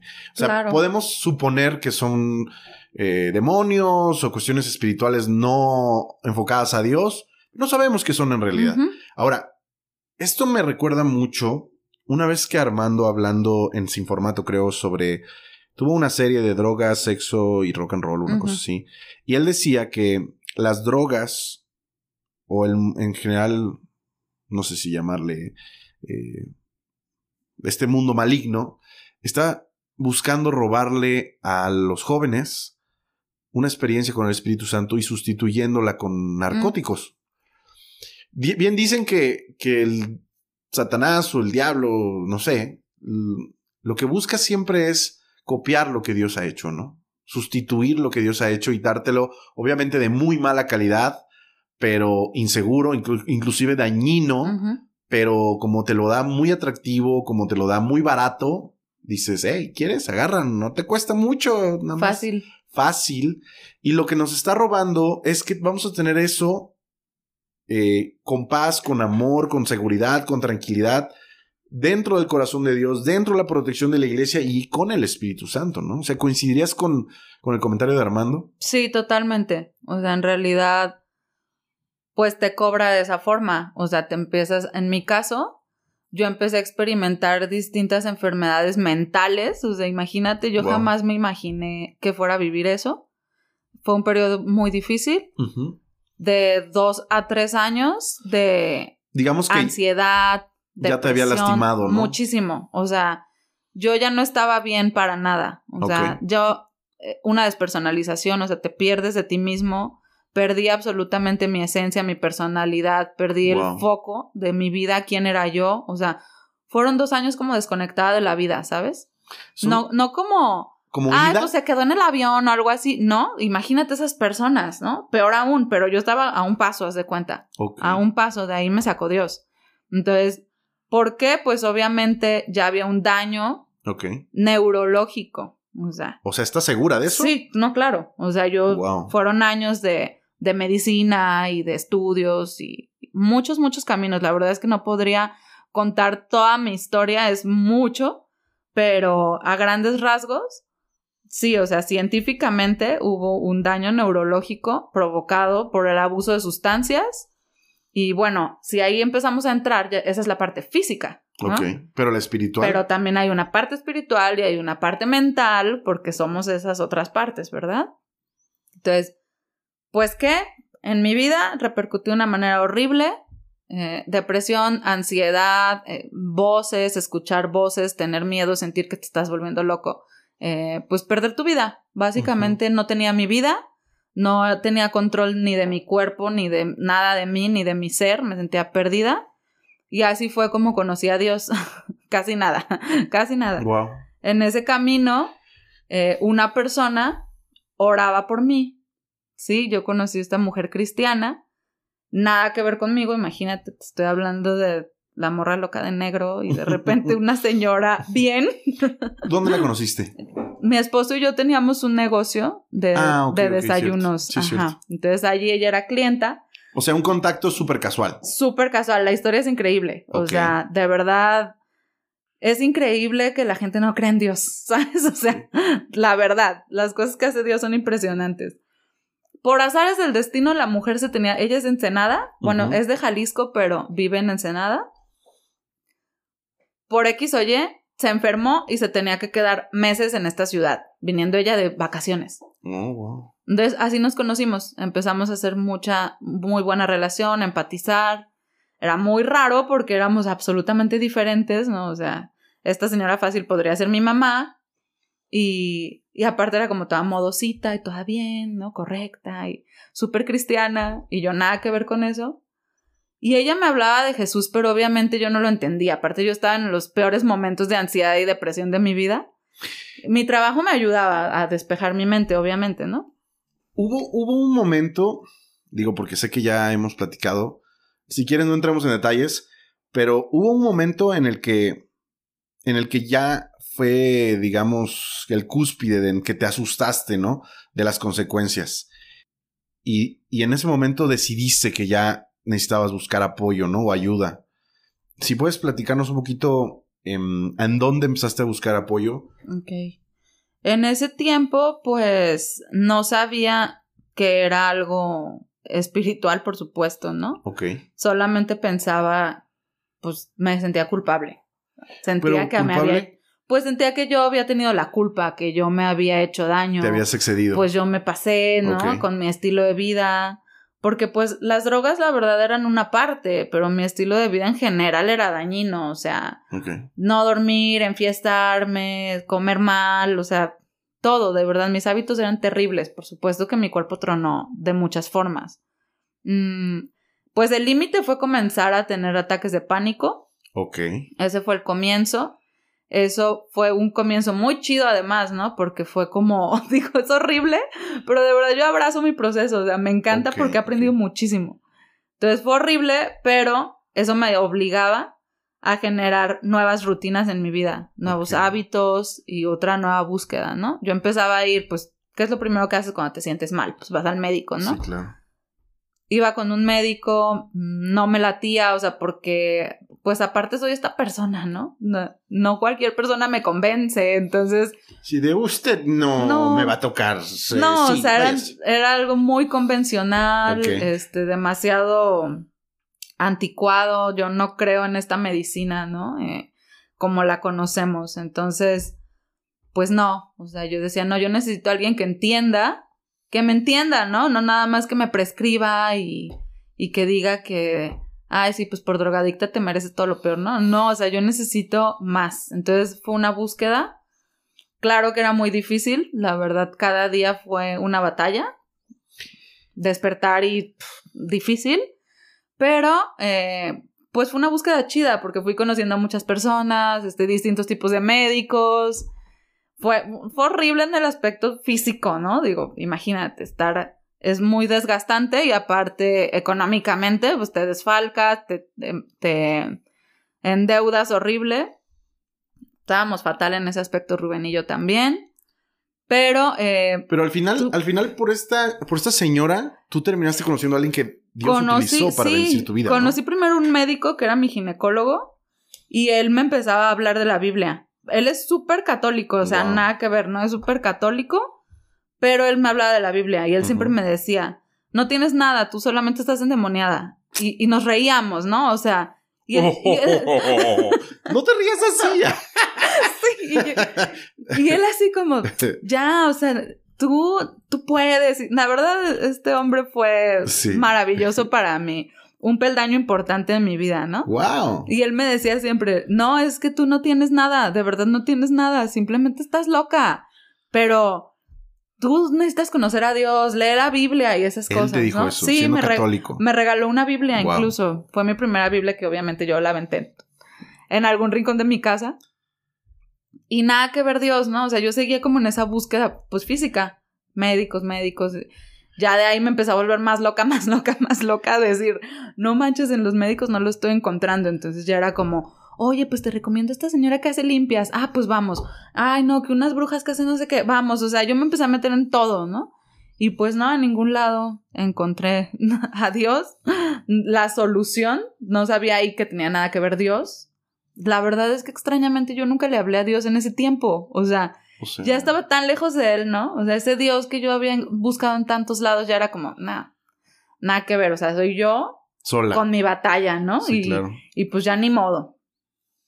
Extrañamente, con unas brujillas, unas señoras brujas que hacían una terapia muy extraña. Una vez antes de irme, o sea, ya era como de, pues es que no, no, pues obviamente nadie me sabía tratar, ¿no? O sea, todos eran como, pues, me estudiaban todo y yo no tenía nada, neta. Entonces al final las brujillas me dieron un, un salmo. ¿Un salmo de la Biblia? Ajá, sí, sí, el salmo 91. Me lo dejaron impreso y me lo dieron así chiquito. Y me dijo, cuando te sientas muy mal, lee esto. Y yo como vi que era un salmo, yo no sabía mucho de la Biblia, pero pues veía y eso era como de, eh, Dios. Y lo guardé en mi cartera y bye, ¿no? Sí, claro. Un día después de, un, de una crisis horrible que tuve después de una fiesta, digo, cabe mencionar que yo para este entonces no iba a fiestas, no me metí absolutamente nada. O sí, porque ya no te sentías bien. Nada, no, yo estaba muy, muy frágil, ¿no? Ok. Entonces, caí en ir a una fiesta porque era cumpleaños de un amigo. Yo no podía estar ahí, o sea, con esa energía, con esas personas, en ese medio, no podía, entonces empecé a estar muy ansiosa y empecé a entrar en una crisis de ansiedad que no pude manejar. Digo, es muy difícil de manejar. Las personas que batallan con ansiedad lo saben. Es horrible. No eres tú. Entonces, escapé de ahí como pude. Este, Rubén, que siempre es una maravilla, él va conmigo, sí, es un amor. Él me fue cuidando todo el tiempo, ¿no? Entonces, al final, yo llegué a mi casa de verdad arrastrándome, así, arrastrándome de que no podía con mi cuerpo. Me llegué arrastrando a mi cuarto y empecé a llorar como loca. Y yo dije, ya, o sea, no puedo, esto no puede ser. Y en ese momento me acordé del salmo este, ¿no? No. De verdad, esa fue la primera vez que yo le hablé a Dios. Entonces yo lo saqué y fue como, bueno, pues leo esto. Me dijeron las viejas estas que lo lean, pues lo voy a leer. no lo puedo creer. pues lo empecé a leer y mientras lo leía me daba muchísimo miedo. O sea. ¿Por qué? No sé, yo creo que ya me había metido en tanta cosa, o sea, ya había invocado tantas cosas, o sea, de verdad, que era como, ay, ¿a quién le estoy hablando? Recuerdo que me hice esta pregunta, ¿a quién le estoy hablando? O sea, yo ya no quiero saber nada de esas cosas. O sea, de verdad a mí no me podías mencionar en una conversación casual. Ay, este, Chucky, güey, yo me moría de miedo si decían esas cosas, ¿sabes? Así. O sea, yo decía, no quiero saber nada de espíritus, nada. Yo no quiero saber nada del cielo, ni del infierno, ni de los ángeles, nada, nada, nada. O sea, yo soy un humano nada más, ¿no? Entonces de repente estoy leyendo este salmo y era como, no, ¿a quién le estoy hablando? Qué miedo, no, no, no. Pero había algo que me daba como, sigue, ¿no? Pues termínalo. Sí. Lo terminé de leer y pues me encantaría contarles que hubo una transformación, pero no pasó nada, no pasó nada absolutamente, simplemente lo terminé de leer, me fui a dormir, yo suelo padecer insomnio, entonces me pude dormir súper a gusto, me dormí y ya, ¿no? O sea, eso puede parecer que no era relevante, pero la realidad es que es la primera vez que yo le hablé a ese Dios, ¿no? Al Dios de la Biblia. Entonces, a partir de ese momento, empezaron a aparecer en mi vida estas personas que me ayudaban y que me guiaban. O sea, y no era un camino precisamente de que, ay, mira la iglesia. No, no, no. O sea, simplemente un médico, ¿no? Adecuado, este, una persona que me ayudaba. O sea, de verdad todo comenzó desde ese momento. Yo, han sido años para yo reconstruir esta historia, ¿sabes? O sea, obviamente no te acuerdas, este, estás, yo vivía súper al día, o sea, obviamente no quería vivir, ¿no? O sea, fueron muchas cosas. Al final, ese médico fueron unos pasos.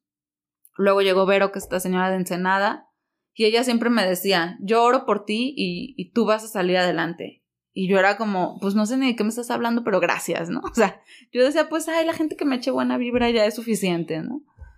Al final, ella me, me derivó con un médico, es una, una doctora de, de Harvard, así, fregoncísima, y de estas personas que te pueden impresionar con sus credenciales, me impresionó con sus credenciales, entonces yo dije, pues ahí, ¿no? Ah, ahí puede ser.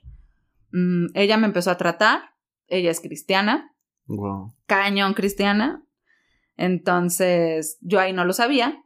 Ella era mi médico, súper profesional, nunca mezclaba a Dios en, en nuestras terapias ni nada, ¿no? Con ella yo empecé a recuperarme físicamente. Pero faltaba la otra. Faltaba esa parte, ¿verdad? Y al final ella fue la que me invitó. O sea, después de una crisis muy pesada, yo ya había, habían disminuido mucho mis crisis con sus tratamientos, pero a partir, no sé, pasó una vez, eh, justo tengo esta teoría de que cuando estás a punto de conocer a Dios y estás metido en, en esas cosas, eh, hay un punto, ¿sabes? Como de quiebre. sí, como de ya no, no hay vuelta atrás. O sea, o das un paso para adelante y conoces a Dios, o ya valió, ¿no? De verdad lo creo y lo he visto. Entonces, y lo viví. En ese momento yo tuve una crisis muy pesada donde pensé que no iba a sobrevivir físicamente ya. Y hablé con ella, o sea, todo se acomodó, ya sabes, estas coincidencias de la vida, ¿no? Todo se acomodó perfecto, eh, tuve una cita con ella y allí tal cual ella me dijo, es que tu, tu cerebro ya está bien, tú no tienes nada, no tienes nada de verdad, lo que tú tienes es espiritual, lo que tú necesitas es a Dios tú necesitas a Jesús. Ahora sí ya se puso, ¿no? Y tú, ay, otra vez. Ya se puso cristiana. Sí, claro, yo dije, ay, bueno. Pero pensé, ok, eh, respeto a esta mujer. Ok. Confío en ella. Confío en ella como mi médico. ella me dice constantemente, es una gran maestra para mi vida espiritual. Me dice ella, no es que tú confiabas demasiado en mí como médico. No, no como ni siquiera una persona. tú confiabas en mis conocimientos. Entonces, pues ella me lleva a hacer una oración y en esta oración... ¿La hiciste como de buena gana o así como... Ah?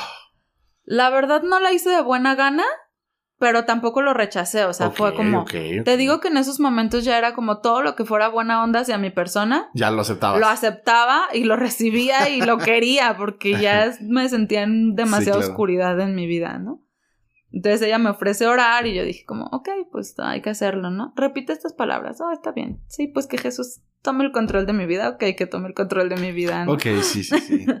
Se acabó, no pasó nada, yo lloré un poco, este, no hubo ningún tratamiento ni nada, me sorprendió eso. Nos citamos en un café. Cuando salgo de allí, fue cuando yo tuve ahora sí como mi encuentro, ¿no? O sea. ¿Por qué? ¿Qué pasó? Yo salí de allí y yo sentí algo que no había sentido en años de batallar con esta enfermedad de la que te acabo de hablar, ¿no? No es que ni siquiera tiene nombre, le pusieron muchos nombres todos los médicos con los que iba. Cuando salí de ahí yo veía la vida de otra forma. O sea, yo me sentía como una persona normal, no tenía miedo, me sentía como... Empecé a apreciar cosas, o sea... No, no se te hizo raro? No, no se me hizo raro, o sea, en ese momento no lo cuestioné, sino me alegré, ¿no? O sea, era como de, ay, me siento bien. ¿Y qué pensaste que fue? Pues yo pensaba que estaba como relajada, ¿no? Como ah, que, bueno, pues tuve un, es un buen día, ¿no? Un buen tiempo con esta morra, este, platicamos, la verdad, platicábamos increíble siempre. Eh, estamos iguales de piratas y de nos ponemos a filosofar lo, loquísimo, ¿no? Ahora con Dios. Pero en ese entonces, pues ella siempre como que, ahora que lo veo, me doy cuenta que ella siempre trataba de llevar la conversación hasta Dios, pero yo no lo, no lo permitía, pero me encantaba hablar con ella. Entonces, yo sentía que solo había sido un buen día, claro. Y llegué a casa, este, me sentía bien. Mm, debo decirlo así porque la verdad así es, ¿no? O sea, no quiero que las personas se creen expectativas de que la sanación y la recuperación es así, porque la realidad es que la recuperación es como Dios quiere y en el momento en el que Él quiere. Pero en mi caso personal sí fue así, o sea, yo nunca me volví a enfermar. o sea, a partir de ese día y de ese momento, yo jamás volví a tener una crisis de ansiedad, jamás voces, jamás miedo, inseguridad, depresión, este, ideas suicidas, nada, nada, nada, nada. A partir de ese momento, eso desapareció. Wow. Desapareció.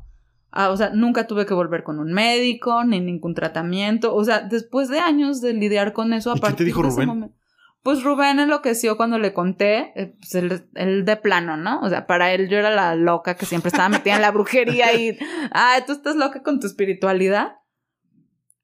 Pero entonces fue como rarísimo que yo le hablara de Dios, ¿no? Pues oramos a Jesús y él como, ¿qué? ¿De qué me hablas? ¿Cómo? ¿Aceptaste? Tú, Jesús. y, y yo sí. ¿Y qué pasó? Y yo, pues me siento bien. Creo que para él fue tan sorprendente que yo me sintiera bien, lo que nunca. Que fue como, ¿pero qué le dijiste? O sea, eso le despertó curiosidad. Ya empezó como, bueno, ¿pero qué hicieron? No, pues oramos. ¿Y qué decías? Pues nada, le dije a Jesús que tomara el control de mi vida, ¿no? Y que, pues que yo no puedo, que yo no puedo y que él tomara mi vida e hiciera lo que él quisiera porque yo ya no puedo, ¿no? Como que esas palabras se quedaron muy en él. Él se mete a bañar, bueno, espero que les cuente pronto su historia. Pero el punto es que él hizo su propio rollo también con Dios, él, oró, a partir de ese momento se convirtió a lo más cristiano que ha pisado esta tierra, le digo.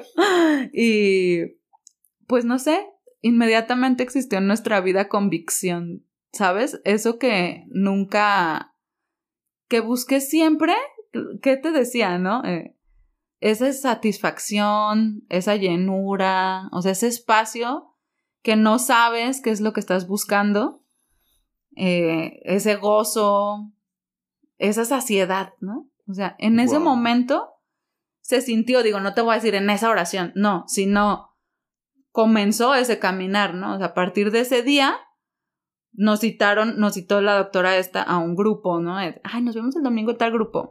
Te contaba que yo pensaba que iba a ser un grupo de drogadictos o una cosa así, o de ansiosos y esas cosas.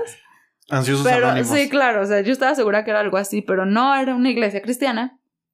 Así llegamos a la iglesia cristiana cuando yo llegué fue como de, ay, no.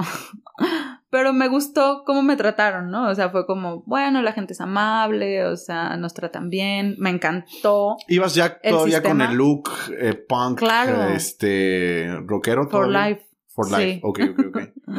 sí, ya allí me gustó el sistema que tenían, o sea, tenían, era casi como una universidad, ¿no?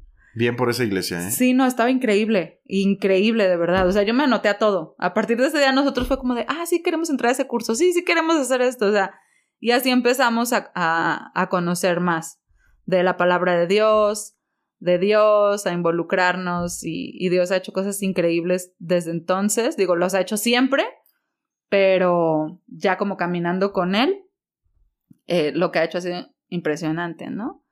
Eh, esa convicción llegó, llegó convicción por fin a mi corazón, a mi mente y a mi vida. Wow. Sí, está chida la historia. Cuando pasó todo esto, sé que tuviste un periodo de reconciliación con Dios, de recuperación, de conocerlo, de traer los conceptos de Jesús a tu vida, que duró un par de años, ¿no?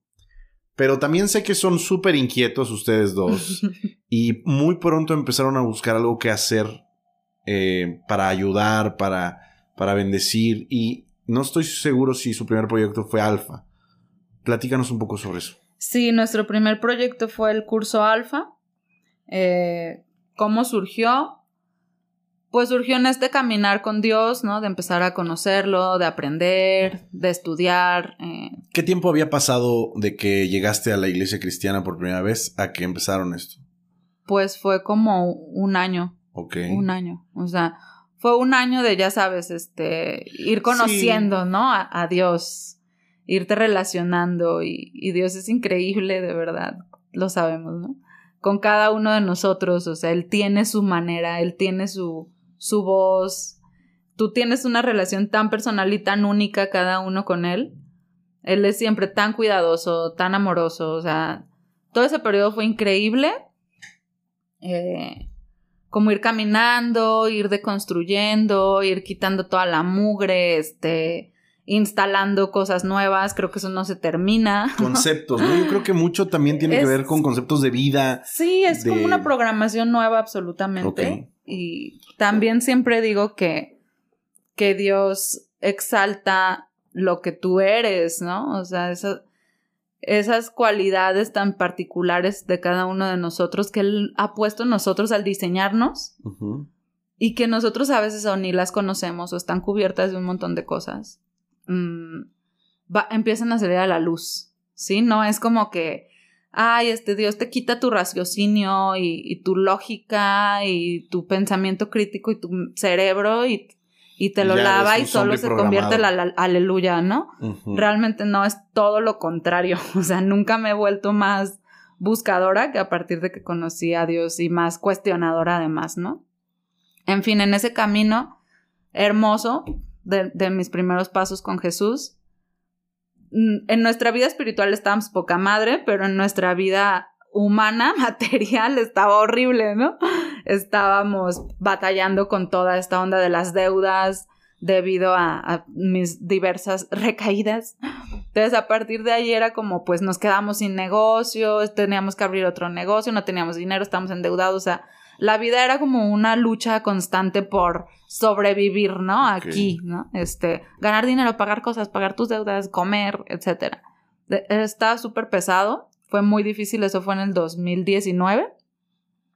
Para 2020, que fue el año de la pandemia, tronó nuestro negocio ya por fin. por fin lo pudimos soltar. Y allí eh, fue un periodo bien chido con Dios. Todo este tiempo de estar guardados de cuarentena y demás, pues nosotros no teníamos nada de verdad. O sea, no teníamos trabajo, no teníamos negocio. Fue como un, ¿qué vamos a hacer ahora de la vida? O sea, ¿de dónde vamos a vivir? ¿Qué va a pasar? Pero al mismo tiempo había tanta, tanto respiro, o sea, de verdad yo claro. conocí el descansar en Dios, ¿sí? Podríamos decir que que hay una gran diferencia entre tenerlo todo y vivir atosigado por tu mente, tu corazón y tus pensamientos, a a lo mejor tener un poco menos, pero vivir con la paz de Dios, ¿no? Y, y que es momentáneo, claro. que es momentáneo, ¿no? Claro, además, además, Dios hace cosas increíbles, nunca lo dejo de decir. Sí, allí, este, pues nosotros estábamos como chido con Dios, difícil en nuestra vida, pero fortaleciendo muchísimo nuestra fe. Wow. Ese tiempo de cuarentena nosotros no hicimos nada más que Dios, así. Fue un tiempo que Dios utilizó para que nuestra relación se fortaleciera. Digo, él y yo, claro, mi esposo y yo, pero nosotros con Dios cada uno, ¿no? O sea, fue tiempo de oración, de ayuno, de lectura de la. Biblia, de predicarnos el uno al Sí, otro. esa de- historia me encanta. Increíble, o sea, de verdad fue un tiempo donde vimos a Dios. O sea, a mí me encanta un, un pasaje de Job en donde dice, hasta ahora había oído de ti, pero hoy te vi con mis propios ojos. Así, Wow. te juro que yo en ese tiempo sentí que veía a Dios. Todos estos conceptos de los que me hablaban y me parecían hermosos, los empecé a vivir, ¿no? O sea, Dios es tú, tu, tu protector, ¿no? Dios es tú el que te provee, tu proveedor. Yo lo vi allí. O sea, nosotros no teníamos ni para comer, de verdad. Y sin embargo, fue un tiempo en el que pudimos no solo pagar nuestra renta, sino que abonábamos a nuestras deudas. O sea, dime tú de dónde, no teníamos ni trabajo. Surgían, surgían oportunidades, gente me buscaba para venderle cosas, o sea, ¿quién te busca para que le vendas algo? Me buscaban y eran buenas ganancias, o sea, nosotros pudimos sobrevivir ese Qué tiempo. increíble. Sí, conocí al proveedor, que es Jesús. Eh, lo conocimos muy fuerte y a partir de allí surgió esta idea de alfa, ¿no? Porque empezamos a, a pensar cómo... Entonces, Alfa surge desde la pandemia. sí, surgió en la que ya pandemia. tenían más tiempo con Alfa. No, surgió en la pandemia. O sea, fue justamente en ese periodo de estar encerrados en que nos preguntábamos cómo podemos presentarle esto a Dios a la gente que es como nosotros, ¿no?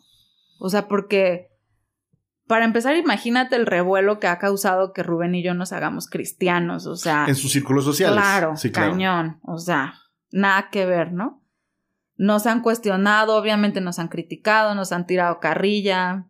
Este, yo me he movido siempre en un círculo de gente muy intelectualoide, este, artistoide y que filosofoide, ¿no? Y de Y todo. para todos ellos, en muchas, en muchas ocasiones, ser seguidor de Jesús es como algo de meritorio, Claro, ¿no? O sea, como, ay, o sea, guacalitas. Neta, o sea, y era como, bueno, pues claro, pues es que pobrecita, ¿no? Después de lo Estabas que pasó, malita. ajá, o sea, después de lo que pasó, encontró su refugio allí. Y es como, Pero es despectivo. claro, Sí, claro. es sí, o sea, es como, bueno, al final, claro, le están quitando el crédito a no solo a Dios y a todo lo que él hace y ha Claro. hecho, sino también a mi historia, ¿no? O sea, yo de verdad cuando enfrento a las personas es como de, pues mi historia tú no la puedes manipular, no puedes cuestionarla, yo soy la que la he vivido Claro. y en mi historia eh, no está manipulada por nada, o sea, yo, ah, no, es que a lo mejor te influenciaste por sentirte mal y no, no, no, no, no, o sea, yo sé quién soy. No, y aparte intentaste y yo de sé cómo todo. vivía, claro, o sea, Claro, o sea, no me puedes no venir como a que- cuestionar eso. No es como que Jesús fue lo primero que se te presentó y entonces traías un nada. sesgo cognitivo necesitada de emociones y te presentaron a Jesús y Jesús fue lo primero. No, recorriste un camino. Claro. Recorriste un camino que, que te fue eh, defraudando en varias ocasiones. Exactamente. Y cuando llega Jesús, ¡pum! ¿No? Se, Todo se lo presenta como un todo. Enorme, enorme, de verdad, o sea, es no puedes no creer, ¿sabes? Después Sí, de mi historia es imposible no creer. Después de yo lo que viví, obviamente estoy entregadísima a él, o sea, porque yo lo he visto. O sea, yo lo he visto.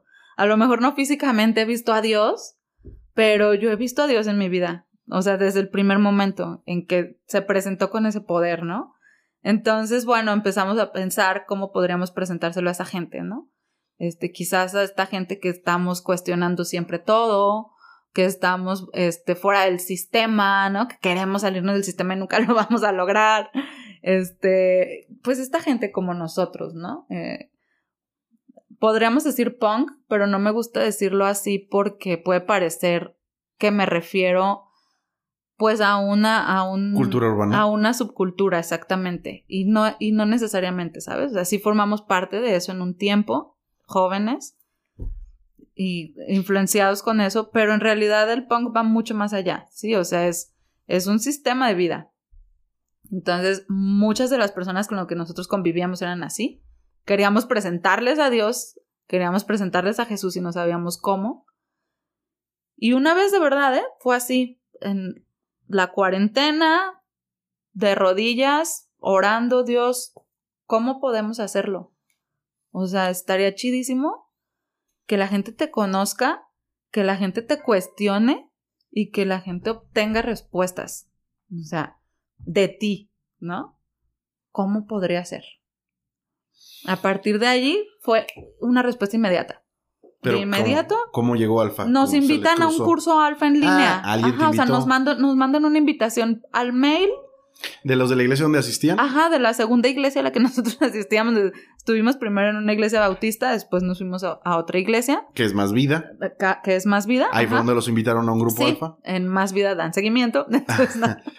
Cosa que tenemos que aprender a hacer. Nota, nota. Entonces ahí eh, nos mandaron un correo para invitarnos a un curso alfa en línea. Vimos, ¿qué es eso? Ah, pues hay que meternos, ¿no? Estamos sin hacer nada todo el día. Nos metimos, nos encantó. O sea, no como lo llevaban los líderes, sino el curso en sí, el contenido, ¿no? El contenido es increíble, es justo lo que nosotros estábamos buscando para presentar a Dios. O sea, una manera de cuestionar a Dios y de obtener respuestas a tus preguntas. Cuestionar a Dios, eh, a lo mejor puede ser malinterpretable. Cuestionar cosas sobre Dios, ¿no? Cosas sobre Dios, pero también preguntarle a Dios, ¿no? Ah, o sea, creo que se vale y, y Dios también quiere eso de nosotros, ¿sabes? Como, pues... Sí, sí, sí, pero es, que cuestionar suena... sí te entiendo, ya te entendí, ya te entendí. eso, más bien hacerle cuestionamientos a Dios. hacerle cuestionamientos a Dios y, y pues expresar, ¿no? Tus dudas, poner sobre la mesa todas esas preguntas que has tenido a lo largo de tu vida, seas quien seas, vengas de donde vengas, no importa. Y así dijimos, vamos a hacer esto.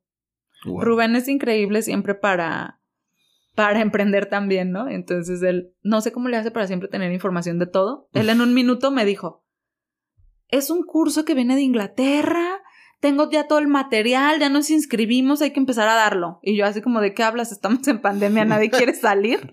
y no queríamos darlo en línea porque la experiencia que tuvimos en línea no fue buena, ¿no? Mm, o sea, eh, muchas cosas que no están padres de hacer algo en línea. Entonces decidimos hacer un piloto. Hicimos nuestro primer curso alfa piloto con mi familia, atea. y los resultados han sido grandiosos. Neta, ¿en serio? Qué genial. Sí, pues ya mi hermana y mi mamá se consideran cristianas. Wow. Eh, se congregan. Qué increíble. ¿Aquí? Sí, claro. Ah, sí, a tu hermana sí la he visto, claro que sí. A la que no Una rubia. conozco es a tu mamá. Mi mamá viene en las mañanas. Ah, ok, qué increíble. Sí, después te la presento. Y bueno, mi hermano ha tenido como ya un, una perspectiva diferente sobre Dios, sobre Jesús en su vida. Todavía no creo que se considere cristiano, nunca lo ha dicho abiertamente. Dilo ya, dilo ya, tú que estás escuchando. Ah. y tampoco se congrega. Mi papá ha sido el más duro con ese tema. Eh, pero, ¿sabes? Eventualmente. Ya tenemos resultados muy buenos. Y pues a partir de allí comenzamos a, hacer alfa. Nos juntamos con una amiga que se llama Andrea, que también ya, ya sabemos que forma parte de aquí de la iglesia. Que fue el contacto para que ustedes llegaran a esta iglesia. Ajá. Se cambiaron de más vida para acá. Así es. Ya casi. Sí, es un historión. Sí, es un historión. De hecho, es el episodio más largo que he grabado en toda mi vida. Pero estoy súper agradecido. Yo igual. La verdad, quisiera que, que, para terminar me dijeras cómo cambió tu vida la iglesia. No esta, la iglesia. ¿Cómo cambió tu vida? Pues la iglesia me ofreció ese, esa familia, ¿no? Ese espacio que todos necesitamos. Realmente sí me atrevo a decir eso. Porque las personas estamos buscando constantemente aprobación y entrar en, en un mundo, ¿no? En un grupo dentro de este mundo que es tan vasto. Entonces la iglesia me ofreció eso, un lugar seguro, un lugar seguro en donde podía descansar, en donde podía confiar y en donde podía aprender. Sí, eh, no nada más llenarme de, de su filosofía, sino poder dar una mirada, ¿no? Y que yo pudiera sumergirme y, y, yo ir a mi ritmo. La verdad estoy muy agradecida desde mi primera iglesia, ¿eh? Por eso. Me, y siempre me respetaron, o sea, fue un lugar abierto que a pesar de ser muy ortodoxa esa iglesia, siempre me trataron con respeto. Digo, todas las personas debemos ser tratadas con respeto, por supuesto, pero estamos hablando de que estamos en un mundo donde eso no pasa, la neta. Sí, claro. Entonces siempre me trataron increíble, me hicieron formar parte. La iglesia para mí es algo fabuloso, es una idea que de verdad, como todo lo que se le ha ocurrido a, Dios, lo aplaudo claro, excelente idea. de verdad está en mis oraciones casi diarias de decirle Jesús gracias por, lo que viniste a hacer, ¿no? Por venir a establecer la iglesia, por lo que significa la iglesia, para que el punk que nos está escuchando, este es el mundo que estás buscando, esta es la sociedad que estás buscando, ¿sí? El hogar que estás buscando. Sí, es, neta, es esa sociedad que queremos derrocar allá afuera, ¿sí? Eh, ese sistema. Está aquí adentro. Y, que el que buscas crear está dentro de la iglesia. O sea, eso es lo que vino a establecer Jesús. Entonces, siempre voy a concordar con Lucas Magnin que dice que, que Jesús es punk. Totalmente. Jesús tiene ideales punks, puede ser, puede ser muy cierto. Y bueno, ¿cómo te estás, cómo están en la iglesia? ¿Cómo te sientes en la iglesia, la iglesia? Pues me siento muy contenta, la verdad me encanta, me encanta conocer personas. Eh, sabes que no soy fácil, o sea, lo comenté desde el principio, siempre he tenido como muchas reservas, pero una vez que lo voy haciendo, pues igual que todo, ¿no? Nos gusta, nos gusta a las personas al final conectar. sí, eh, claro. Me gusta conectar a través de la vulnerabilidad, creo en eso. Entonces, creo que aquí podemos ser vulnerables. Y si no queremos, de todos modos terminamos siéndolo en algún momento, porque Dios hace eso, ¿no? O sea, mueve nuestro corazón a ese punto. Entonces me siento bien, me encanta conocer gente, me encantan las personas que he conocido, todos somos tan diferentes. Mm, en la iglesia me siento increíble porque lo que me cautivó de la iglesia en particular es como tenemos un corazón que busca constantemente a Dios. Entonces, si estamos tan sedientos, Él es bueno, Él viene siempre y, se manifiesta sentirlo, ¿no? O sea, la verdad yo siento en esta iglesia lo que no había sentido jamás en otra iglesia, no en el aspecto de que no fuera bueno, sino de que aquí veo personas rendidas a los pies de Cristo y, veo la respuesta que obtenemos a cambio. Entonces, creo que eso es fascinante y pues estamos llenos de gente de todo tipo. Está chidísimo conocernos y hacer vínculos. Pues creo que es fabuloso, me encanta. Yo no quiero cerrar este episodio sin resaltar algo que marcó mi corazón de tu historia. Tú recibiste un Salmo 91 de personas que probablemente no eran cristianas. Específicamente, probablemente practicaban algo de brujería. Y imagínate que ellas decidieron que estabas en un nivel donde estabas fuera de su jurisdicción. Ok. Y dijeron, Dios tiene que encargarse de ti. Te dieron algo que te conectaba con la Biblia, que te conectaba con la verdad de Jesús, que te conectaba con la verdad de Dios.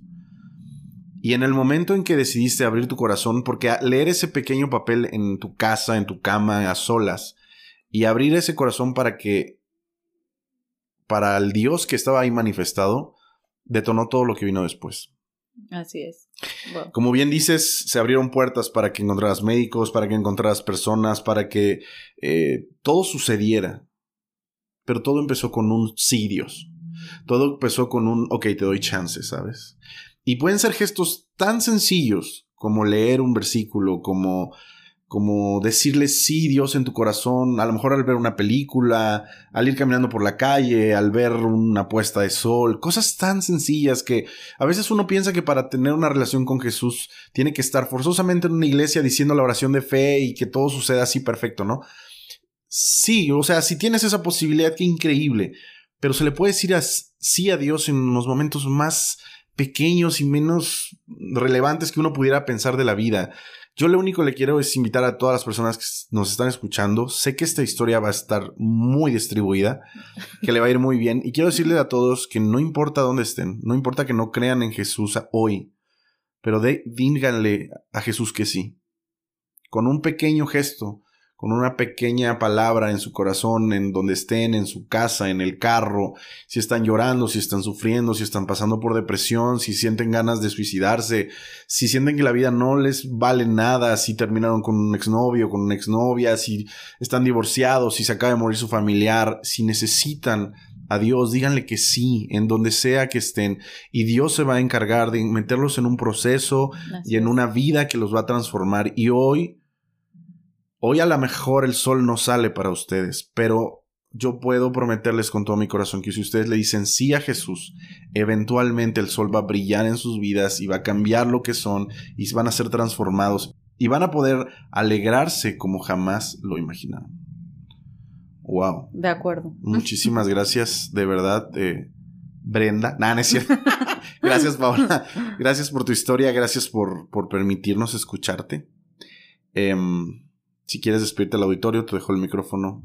Diles algo, lo que tú quieras. Pues gracias a ti también por, por este emprendimiento de backstage. La verdad está increíble. Eh, creo que tiene mucho que ver con lo que hablábamos sobre la iglesia. Y, y que hayas dado ese paso para mostrar quiénes somos está increíble, ¿no? Y además llevar las historias afuera de aquí, ¿no? O sea, afuera de nuestro edificio. Eh, creo que eso tiene mucho valor y que pues tiene un propósito, un propósito que a lo mejor ni siquiera nosotros podemos vislumbrar. ¿Qué puedo decir? Pues estoy agradecida, estoy contenta, gracias a los que escucharon mi historia. Me la pasé súper bien, me divertí mucho, me reí, pensé muchas otras cosas, filosofé otras y pues estoy siempre para servirles eh, aquí en la iglesia. Me pueden ver en cualquier momento, ando por aquí. Los invito también a que formen parte del grupo Alfa. Se van a dar cuenta de que sí hay un espacio seguro donde pueden poner sus preguntas, en donde tú cabes, ¿sí? Seas quien seas, no vas a ser juzgado. De verdad, existe un lugar así. Y, y es lo que buscamos formar y lo que hemos hecho ya a lo largo de casi dos años. ¡Wow! wow. Y, pues eso, aquí estamos. atrévanse a saludarme cuando me vean. Eh, créanme que me van a reconocer. Sí, sí, sí. Va, a venir una imagen en la. Bueno, una foto tuya en la imagen del episodio. La verdad, eh, muchas gracias. Muchas gracias de nuevo. Auditorio, muchas gracias por escucharnos. Es un placer. Eh, atesoren esto porque son los corazones de cada una de las personas abiertos. Compártanlo con un amigo, con alguien que creen que jamás irá a la iglesia.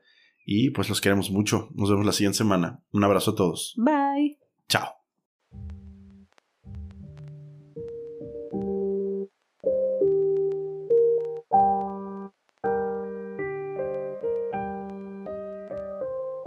Quiero hablar desde el corazón Honestamente, dedico estas palabras a René, residente. Entiendo lo que sientes, también yo me he deprimido. Dime quién no ha querido acostarse y quedarse siempre dormido. René, aunque tantas veces te burlaste de Dios con tus rimas, hoy hay miles de cristianos orando por tu vida. Pues la tristeza afecta igual desconocidos y famosos. Cualquiera llora al perder a un amigo o con un divorcio. El suicidio es silencioso, esconde el sufrimiento. Muchos que se han quitado la vida fingieron vivir contentos. La depresión atrapa tanto a ricos como a pobres, ha matado obreros, artistas y pastores. Uno puede sentirse solo, aún rodeado de millones. Para cada persona sus problemas son los peores. Por eso intentamos sanarnos con remedios caseros, droga, sexo, fama y dinero. Y aunque lo tengamos todo, nunca nos sentimos llenos. La prueba es Robin Williams, Amy Winehouse y Cancerbero. Desahogarse, gritar, llorar no es algo malo. Sufrir nos recuerda que somos humanos. Mas yo decidí no haber sufrido en vano.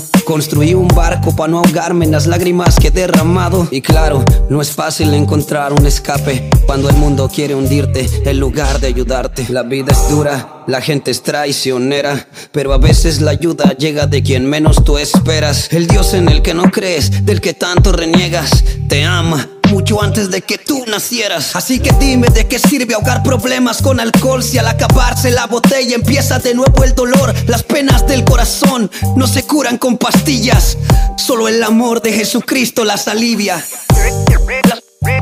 Las, penas del, del, del corazón. Solo, solo Cristo, Cristo las alivia.